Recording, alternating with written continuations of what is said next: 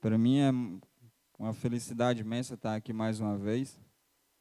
Eu já falei anteriormente, uma vez que eu preguei aqui no dia de domingo, que eu gosto bastante de vir a essa igreja porque é um lugar bem confortável e que a gente sente a presença de Deus de uma forma especial. Eu queria pedir ao Ícaro que soltasse o tema do sermão. Dá para enxergar direitinho, irmãos? É, antes da gente entrar no tema, eu queria fazer uma oração, do jeito que a gente está. Santo e maravilhoso Deus, eterno Pai, obrigado, ó Pai, porque através do Teu Espírito o Senhor tem nos conduzido a este local, a casa de oração, a qual o Senhor nos reservou, ó Pai, para que possamos prestar louvores a Ti que possamos sentir a tua presença e que possamos, ó Pai, receber o pão da vida que é a tua palavra. Porque entendemos, ó Pai, de que este lugar aqui é um lugar de refrigério, é um lugar que acalma a nossa alma. Por isso, ó Pai, nós somos gratos a Ti e que Teu Espírito se faça presente em cada um de nós e nos ajude, ó Pai, nos dê a Tua iluminação para compreender o tema desta manhã, é essa verdade que é tão importante para os nossos dias. E assim nós choramos em nome de Cristo. Amém. Irmãos, é, eu estava numa correria aqui doida, porque eu cheguei aqui, fui levar meu pendrive ali para o Ícaro, e eu estava crente que o sermão estava dentro do pendrive que eu tinha trago e não estava. Eu tive que voltar para me pegar o pendrive, porque eu entendo que essa mensagem é uma mensagem muito importante para os nossos dias. É... No princípio, antes de Deus criar esse mundo, a gente bem entende que houve uma guerra no céu, porque houve uma rebelião, né? Um anjo se rebelou contra Deus e ali ele causou um grande engano no céu. E através desse engano ele conseguiu trazer para si uma terça parte dos anjos. E o fato é que Deus deu a liberdade a esse anjo para que ele disseminasse ali a sua teoria e aquilo que ele achava que era melhor. E a Bíblia diz que houve uma batalha, né? E houve um momento em que Deus deu a oportunidade de última decisão para aqueles anjos. Aqueles que queriam estar ao lado de Deus e aqueles o qual estariam contra Deus. E houve um momento em que não se achou mais lugar para aquelas pessoas que estavam se opondo contra Deus. E ali houve o final da guerra no céu. Mas quando se acaba essa guerra no céu, tanto esse anjo como a terça parte dos anjos que havia no céu vieram para a terra. E ali o ser humano, ele cai em desobediência. E desde então existe uma guerra espiritual nesse mundo em que vivemos. O fato é que a gente não consegue ver a guerra a qual existe a olho nu, porque isso não é revelado a nós. Mas, através daquilo que acontece nesse mundo, a gente, a gente pode compreender a guerra que existe, a qual a gente não consegue ver.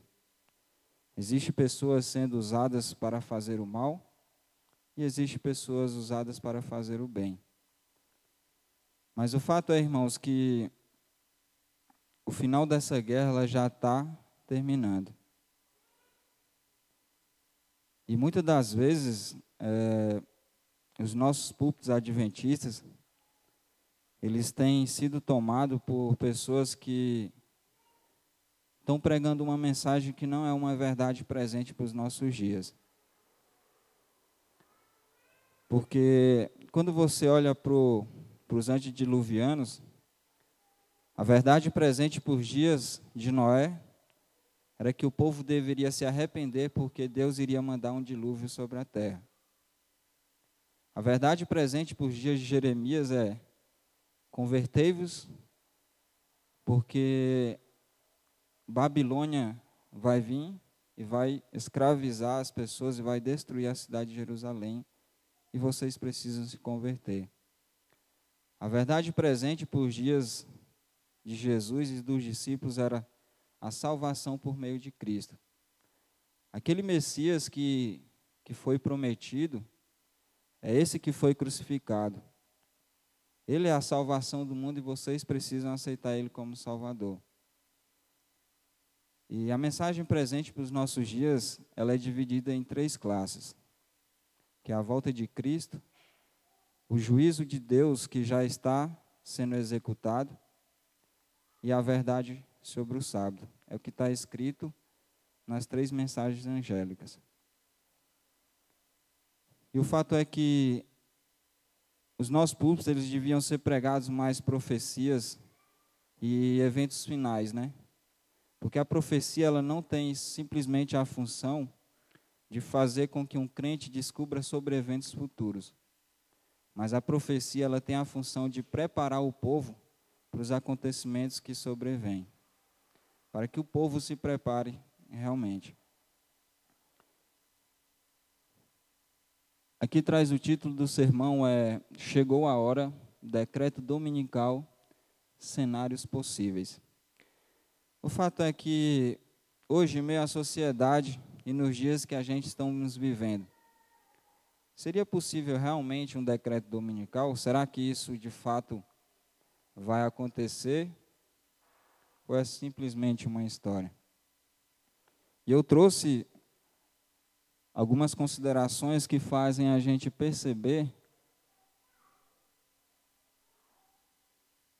que de fato isso pode sim acontecer. Aí aqui resumindo, é sábado é igual selo de, selo de autoridade do Criador. E o domingo, selo de autoridade da criatura. Mas para que a gente entenda um pouco a respeito desse, dessa questão de domingo, eu queria voltar um pouco no passado. Quem aqui é recém-batizados? Senhora? Talvez isso ajude a compreender um pouco melhor. Aqui diz assim: o vencedor em Roma queria dar a paz por isso, suas primeiras medidas foram cautelosas e conciliadoras. Basta de mártires, não devia havê-los em nenhum grupo. Constantino proibiu a crucificação, a estimagização na testa e a mutilação de membros. Proclamou que ninguém incomode a outros, que cada qual se comporte com, com seu, como seu coração lhe diga. Ninguém pode ferir ao outro quaisquer que sejam suas convicções. Irmãos, quando a gente faz um estudo histórico do passado sobre os cristãos, você percebe que Satanás ele tinha um plano em relação aos cristãos no passado. Porque eles começaram a perseguir os cristãos, e os cristãos eram mortos, eram degolados, queimados. Mas o fato é que, em meio a essa perseguição e tantas mortes que haviam, quando um cristão era crucificado ou era martirizado, por meio do sangue daquele cristão, se levantavam mais dez. E quanto, quantos cristãos mais morriam, mas apareciam cristãos. E o fato é que esse homem, Constantino, imperador de Roma, ele começou a pensar o seguinte: o que que essas pessoas têm de tão importante? Que Deus é esse que essas pessoas têm na vida delas? Porque elas são pessoas que renegam sua própria vida por causa desse Deus. E o fato é que quanto mais morrem deles, mais deles aparecem. E Satanás começou a perceber isso, de que ele estava perdendo a guerra. Então Satanás ele teve um pensamento diferente. E ele chegou à conclusão de que nós não vamos mais matar cristãos. Nós, o fato é que nós vamos é enganar eles próprios. Vamos nos introduzir no meio deles e fazer com que eles sejam enganados. E Constantino, ele, ele se converteu ao cristianismo de forma superficial. E do ano 313 ao ano 538 depois de Cristo, foi a época em que se introduziu mais enganos dentro da igreja apostólica. E eles começaram a cultuar os santos, rezar pelos mortos, trouxeram a doutrina da, do purgatório, a doutrina da venda de indulgências, né, que você poderia comprar um terreno no céu. E ali também, por conta dessa doutrina das indulgências, foi estabelecido também a crença de um inferno, de um tormento eterno, para que as pessoas começassem a temer um juízo eterno, ao qual as pessoas sofreriam, isso induziriam elas a comprar um terreno no céu.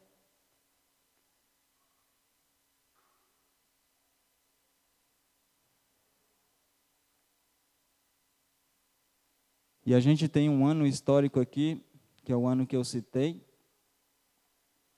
o ano de 538 depois de Cristo. E nesse ano aqui a gente tem a primeira nomeação do primeiro papa, do primeiro papa na história.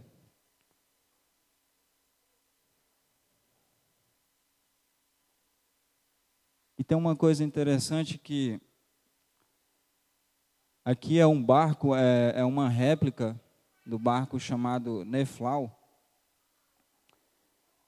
E o que, que acontece? É, quando se estabeleceu o primeiro Papa na história, houve aí o cumprimento da profecia dos 1260 anos, né? Do regime de Império Papal. E foi 1260 anos de escuridão sobre a terra, onde o povo viveu sobre o engano e as pessoas não tinham autoridade para para cultuar da forma que queria. E os cristãos foram perseguidos, inclusive os valdenses. Os valdenses foram os povos que viviam ao sul da Itália. E eles viviam sobre as colinas ali, os montes, em pequenos vilarejos, e foram os povos que foram quase exterminados pelo regime papal. E durante toda essa perseguição, houve um povo que queria se livrar daquela supremacia. E eles tiveram a ideia de fugir daquele local, e eles iriam habitar em outro local e ali eles iriam constituir uma nação com liberdade religiosa. Onde não seriam mais perseguidos por aqueles que creem, mas que toda pessoa tinha liberdade de ter a sua religião própria. E aqui é uma réplica do barco Neflau, que trouxe um grupo de imigrantes da Inglaterra. E esse grupo de imigrantes foram as pessoas que constituíram os Estados Unidos. E no ano de 1798, a gente tem aqui uma imagem do, do Papa Pio VI sendo levada às autoridades, né? Aqui é o general Berthier, Berthier que foi a comando do Napoleão Bonaparte a qual essa, esse Papa iria ser preso. E ao ele ser preso, ele veio a morrer na prisão por conta do exílio.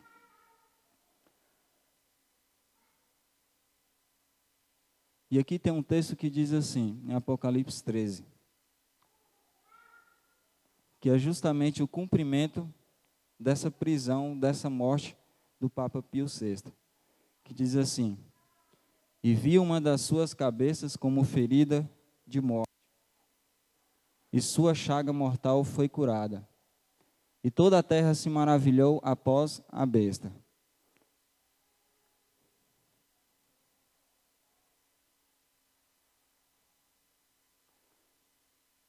Em relação ao tema, aqui diz assim: decreto dominical. Será que é possível? Vocês acham que é possível realmente um decreto dominical? Sim? Eu peguei algumas informações aqui em sites de notícias para a gente ver. Isso aqui não é nem um terço do que existe em publicações. E Ellen White fala que uma das ferramentas que ajudariam no desenvolvimento do decreto dominical é justamente o aquecimento global.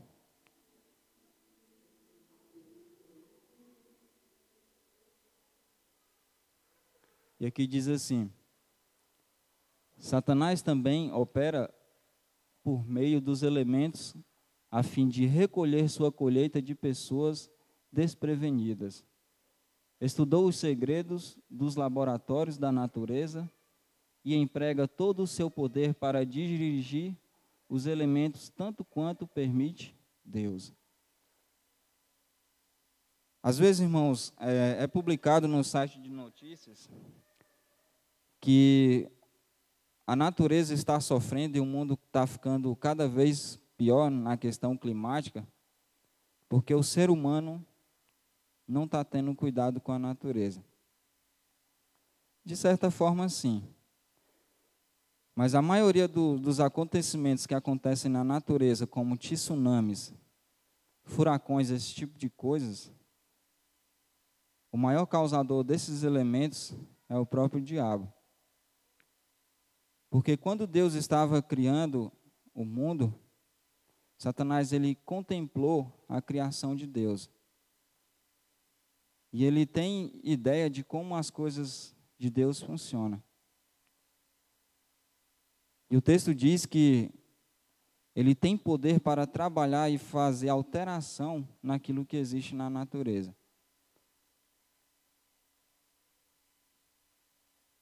E aqui diz assim: nos acidentes e calamidades no mar e em terra, nos grandes incêndios, nos violentos furacões e terríveis saravaidas, nas tempestades, inundações, ciclones, ressacas e terremotos, em toda parte e sob milhares de formas, Satanás está exercendo seu poder. Essas visitações devem ser, devem se tornar mais e mais frequentes e desastrosas. Então, o grande enganador persuadirá as pessoas de que os que servem a Deus estão motivando esses males. Será declarado que os homens estão ofendendo a Deus pela violência do descanso dominical. Que esse pecado acarretou calamidades que não cessarão antes que a observância do domingo seja estritamente imposta. Interessante que esses dias, agora essa semana, eu vi pelo canal do pastor Michelson Borges, ele faz uma publicação sobre uma reunião que vai acontecer no Vaticano. E o Papa Francisco ele fez, ele fez um concílio para que seja debatido alguns assuntos teológicos no Vaticano entre os, os bispos e o Papa. E ali eles vão apresentar aos líderes algo que, que vai ajudar em relação aos as queimadas que estão acontecendo na Amazônia.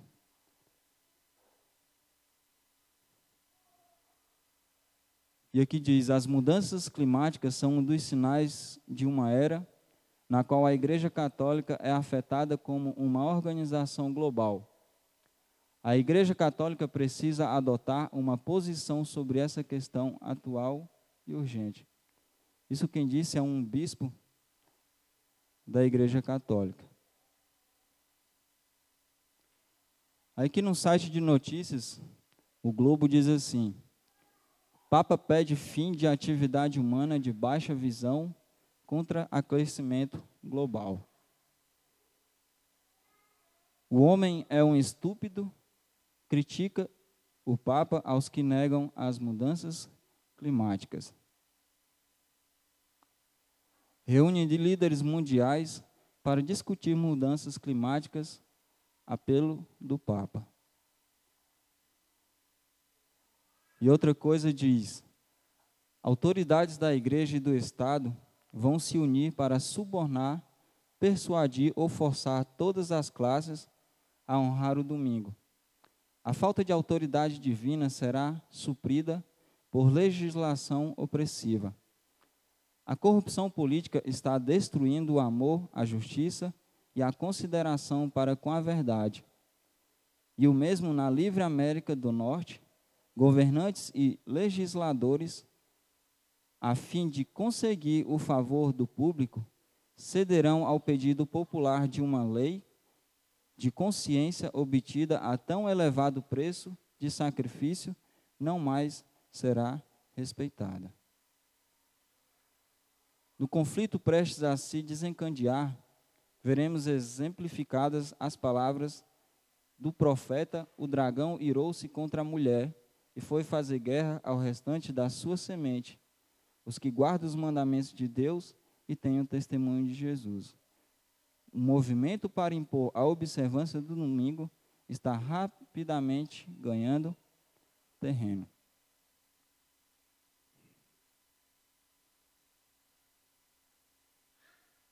É interessante que quando você faz uma observação sobre a nação dos Estados Unidos, eles foram um povo que fugiu da supremacia papal.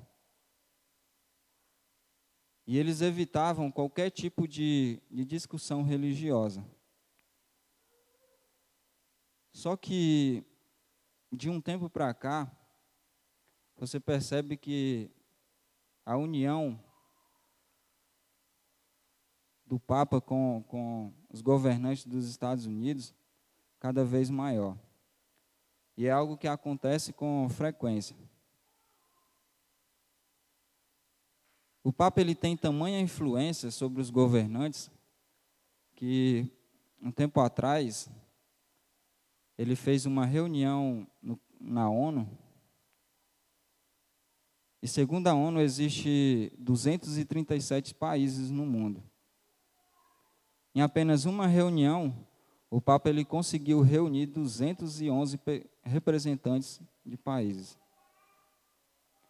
É algo que nenhum líder civil ou líder religioso consegue fazer. Mas esse homem fez. E eu queria ler um texto com os irmãos em Apocalipse, Apocalipse 13.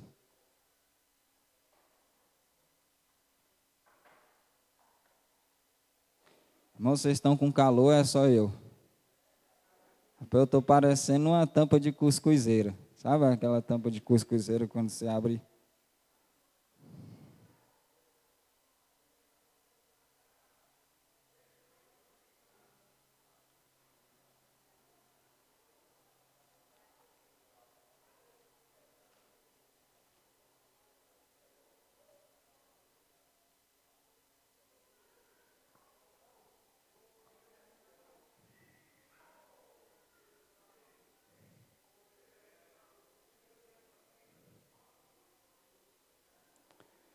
Apocalipse capítulo 13, verso 2 diz assim: Exerce toda a autoridade da primeira besta na sua presença.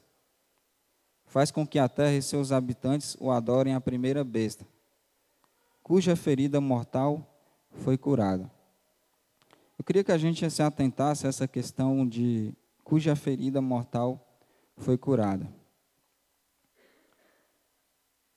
Quando o texto fala que houve um golpe na cabeça, um golpe de morte, é algo que se aplica à prisão do Papa e à morte do Papa Pio VI no ano 1798.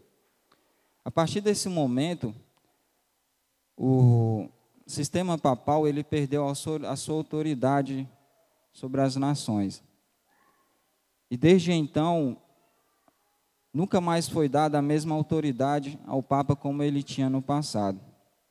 Só para você ter uma ideia da tamanha autoridade que eles tinham, se um rei fosse na presença de um Papa na Idade Média para querer falar com ele algum assunto, um rei teria que se ajoelhar na presença dele. E se um Papa tivesse fazendo alguma visita ou algum discurso, e ele percebesse que você era um herege, simplesmente por ele olhar para você e percebesse isso, você já era morto por isso. Mas o interessante é que o texto aqui diz que a ferida mortal foi curada. Na compreensão da igreja, de vocês, essa ferida ela ainda vai ser curada ou ela já foi curada?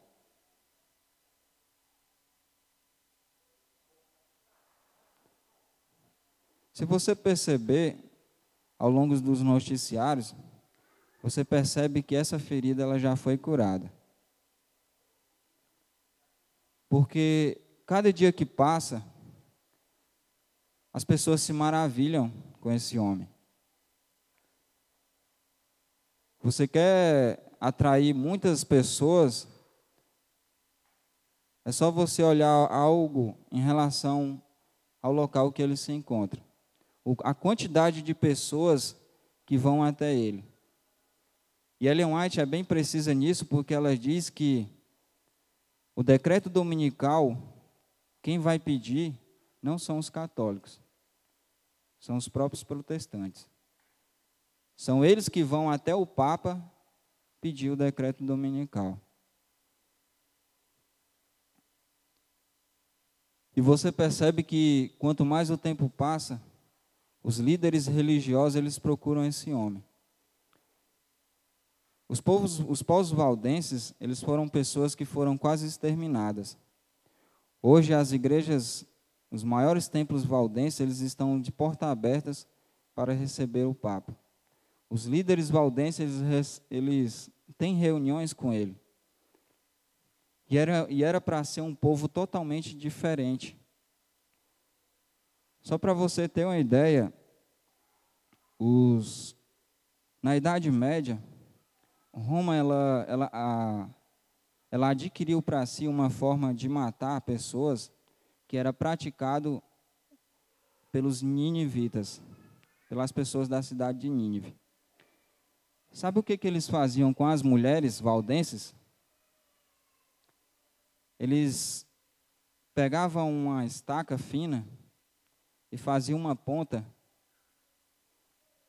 Desculpe a forma como eu vou falar, irmãos. Eles colocavam por baixo até sair na cabeça. E esse tipo de morte só poderia acontecer se a pessoa tivesse viva. Então eles faziam isso com a pessoa viva.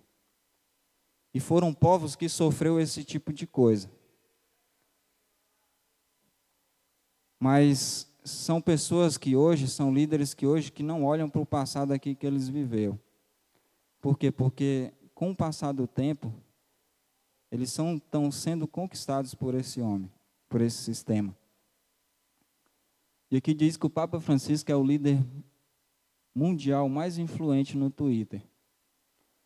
O Papa Francisco discursa em conferência na ONU, que é o que eu falei, né? Papa fala no Congresso dos Estados Unidos e pede fim de hostilidade aos imigrantes. E aqui a gente vê o Congresso americano lotado de líderes dos Estados Unidos em um discurso que ele fez. Interessante que aqui ele fez um discurso e se reuniu uma multidão em volta dele, e aquele monumento atrás lá é o local onde se proclamou a independência dos Estados Unidos, como uma nação que teria uma liberdade religiosa.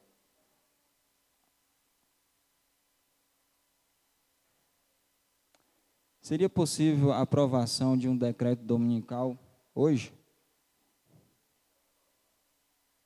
Sim?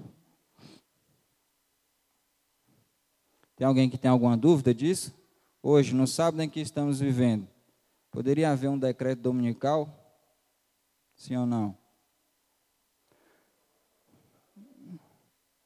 Aqui, irmãos, é a Suprema Corte dos Estados Unidos. Eu vou te explicar por que, que isso poderia acontecer hoje. Algum tempo atrás foi estabelecida uma lei nos Estados Unidos e foi tomado uma voto, um voto pela maioria de que essa lei deveria entrar em vigor nos Estados Unidos, porque ela foi apresentada e ela teve a influência de um só juiz da Suprema Corte dos Estados Unidos. Você sabe qual é a religião mais adepta das pessoas dos Estados Unidos? É o catolicismo. E cada dia que passa, está aumentando. Era uma nação que tinha mais protestantes do que qualquer outro lugar. E hoje o que predomina nos Estados Unidos é o catolicismo. E 22% dos juízes que estão na Suprema Corte dos Estados Unidos, eles são católicos. Se foi promulgada uma lei sobre o país por conta da influência de um só juiz, você imagina se esses 22% de juízes começassem a, a decidir de que haveria uma lei dominical em seu país. Porque a White ela fala também de que o decreto, ou seja, quem vai dar imagem à primeira besta é a segunda besta. É os Estados Unidos que vai dar autoridade.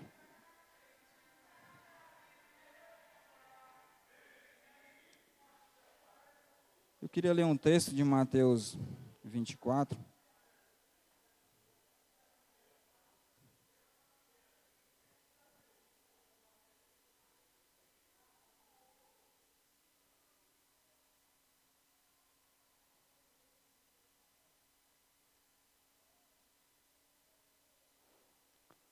Que horas que o sermão acaba aqui, irmão? Deixa eu olhar aqui no.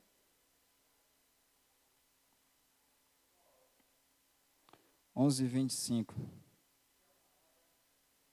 Eu tenho cinco minutos.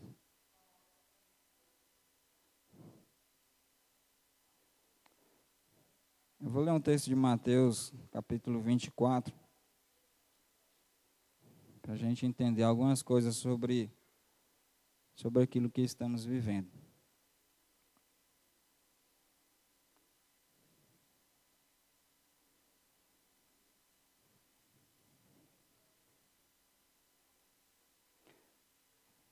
Mateus 24, verso 6 diz assim: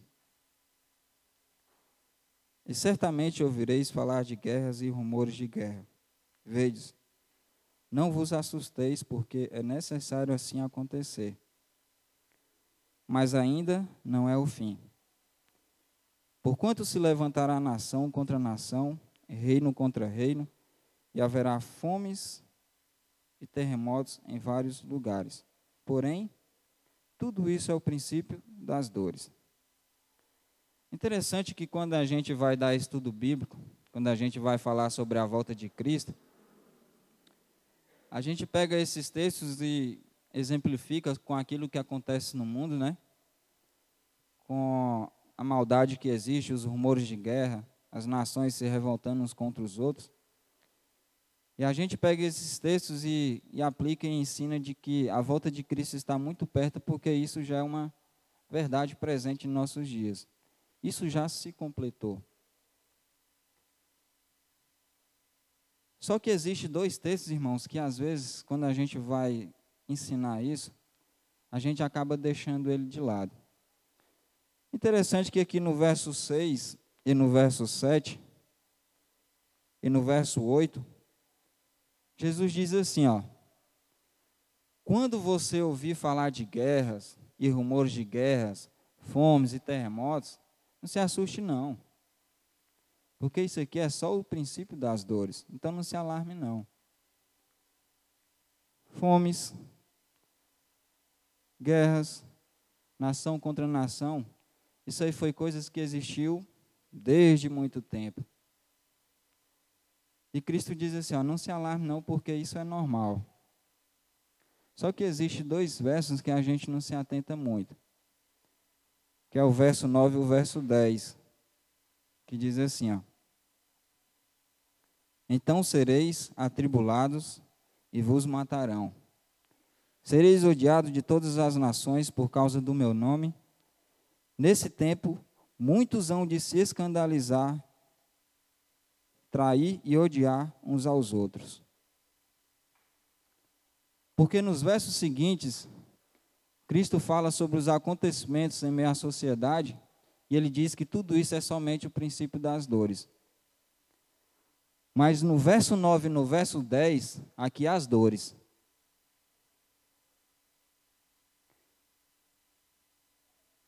E muitas das vezes a gente não para para pensar sobre os acontecimentos finais. Eu não sei se eu já contei esse ocorrido que aconteceu comigo, mas se eu já contei, eu vou contar de novo.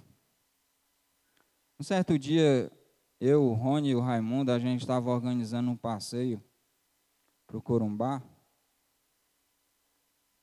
E eu tive uma semana bem corrida. E a gente foi numa sexta-feira à noite, né, depois que chegou do trabalho. E o fato é, irmãos, que eu tinha que ir para esse passeio e eu estava sem sandália. E eu cheguei e fui me lembrar, arrumei as coisas tudo. E quando foi para aí eu lembrei, cara, eu não tenho sandália, o que, que eu vou fazer? E já era na hora do sábado. E a gente pegou a avenida para ir para o passeio. Aí eu liguei para o Rony e falei, Rony, para aí no supermercado rapidinho, porque eu tenho que comprar uma sandália. E a gente foi, parou, fui lá, comprei a sandália. E sabe, eu comprei numa, numa naturalidade tão grande, como se aquilo ali fosse algo tão correto. E o Raimundo estava com seu carro do lado, e o Raimundo ele é uma pessoa que ele se esforça muito. Acredito que vocês conhecem o Raimundo, um carequinha, ele já veio pregar aqui de vez em quando. Ele se esforça muito para testemunhar para sua esposa. Porque ela é uma pessoa que ainda não aceitou Jesus. E a filha dele também está no processo também. Brevemente irá se batizar. E a gente foi para o passeio, a gente chegou, guardou as coisas, fomos dormir. E eu, quando eu vou para um lugar assim onde tem mato, essas coisas, eu sou uma pessoa que eu gosto de acordar bem cedo para me ver o sol nascendo, os pássaros cantando. E eu acordei cedo, me sentei e fiquei olhando, né? E o Raimundo veio, sentou do meu lado e falou assim: Fernando, posso te falar uma coisa? Eu falei: pode. Tu já parou para pensar o que, que tu fez ontem? Aí eu falei, aí veio na minha mente, né? Falei, por quê? Porque eu comprei a sandália? Ele falou, é. Você sabia que nunca mais você tem autoridade para falar sobre o sábado, sobre guardar o sábado com a minha esposa? Porque no próprio carro ela disse assim, uai, se o Fernando, ele é um adventista, ele guarda o sábado, por que, que ele está comprando uma coisa no dia de sábado? E eu fui e comecei a refletir sobre aquilo. Eu cheguei à conclusão de que eu estava fazendo uma coisa que não tinha necessidade. Minha mãe morava, minha mãe mora perto de mim, eu poderia muito bem pegar uma sandália emprestada com meu pai, qualquer coisa, para mim não transgredir aquilo que eu digo que vivo. Eu comecei a refletir sobre aquilo. Eu cheguei e hoje eu fico me pensando assim: que tipo de cristão eu sou no dia de sábado? Faça essa pergunta para você. Que tipo de cristão você tem sido no dia de sábado? Porque às vezes, irmão, a gente ouve sobre um decreto dominical E às vezes a gente joga isso tanto para o futuro que às vezes a gente vive acomodado. Eu poderia trazer muito mais referências sobre esse assunto. Mas é uma coisa que a gente já está tão cansado de ouvir que uma simples coisa já é o suficiente. Mas parece que tanto que a gente ouve, parece que esse tipo de assunto não causa mais influência.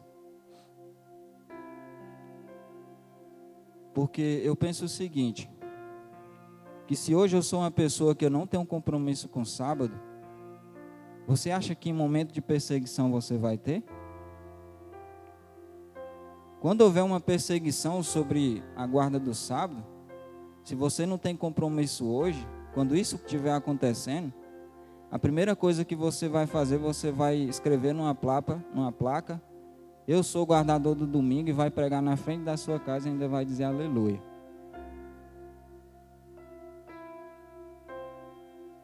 Interessante que o texto aqui diz: Então sereis atribulados e vos matarão sereis odiados de todas as nações por causa do meu nome. Nesse tempo, muitos hão de se escandalizar, trair e odiar uns aos outros. E Ellen White fala que você será perseguido pelas próprias pessoas de dentro da sua casa. Mães vão pegar seus filhos e vão levar às autoridades. Filhos vão pegar suas mães e vão levar às autoridades. Muitos adventistas que hoje se encontram aqui, que estão aqui hoje, quando surgir esse acontecimento, elas vão se escandalizar e vão levar as próprias pessoas que congregaram com ela a vida toda para as autoridades. E vão dizer assim: ó, o que está acontecendo aí foi o que Ellen White falou. A gente está sofrendo, essa, o mundo está do jeito que está, é por conta dessas pessoas aí, ó. Porque eles guardam sábado e guardando sábado, eles estão transgredindo o mandamento. E é por causa dele que o mundo está do jeito que está. Então o fato é, não vamos pensar isso como sendo um evento futuro. Porque o cristão que você vai ser em meio à perseguição é uma reflexão daquilo que você é hoje. Porque se você é uma pessoa que tem prazer na guarda do sábado, que vive de forma correta aquilo que o sábado é, pode ter certeza que quando houver um decreto, porque isso já, o decreto na verdade já existe, só ainda não foi promulgado de forma mundial. Mas quando isso for, que você esteja preparado. E uma coisa que eu sempre digo, irmãos, quando você ouve sobre esse tipo de assunto, se isso te causa medo, é motivo de preocupação para você. Mas se você ouve sobre o que vai vir, e se isso te traz alegria, é um bom sinal para você. Mas se te traz medo, é algo de preocupação. E que a gente possa permanecer firme nos caminhos de Deus e que a gente se prepare sobre aquilo que vai sobrevir sobre nós cristãos. Que Deus nos abençoe.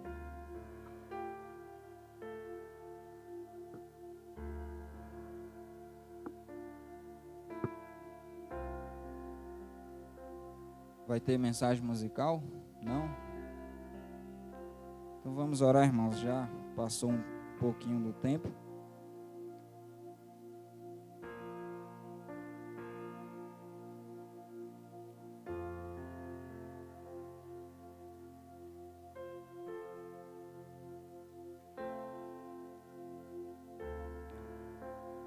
Santo e maravilhoso Deus, eterno Pai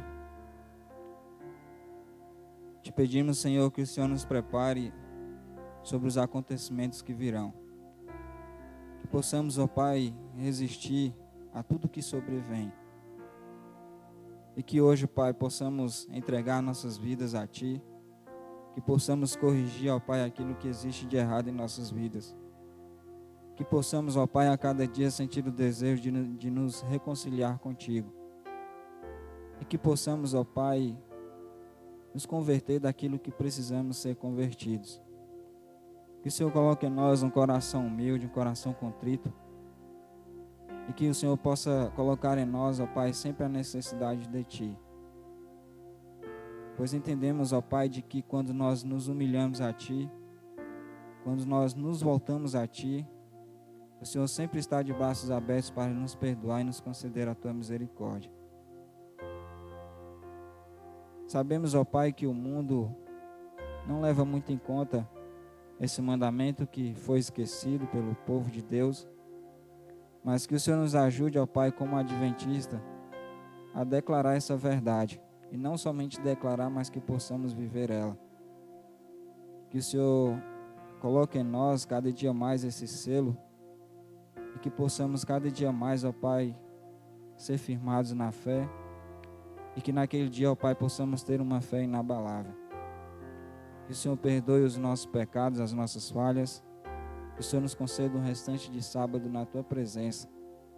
Que possamos dedicar e fazer aquilo que realmente pertence ao sábado. Que venhamos deixar nossas angústias de lado, nossos, nossas aflições. Que possamos nos voltar somente a Ti. E que desde já nos ajude também a dedicar um pouco do nosso tempo ao nosso próximo.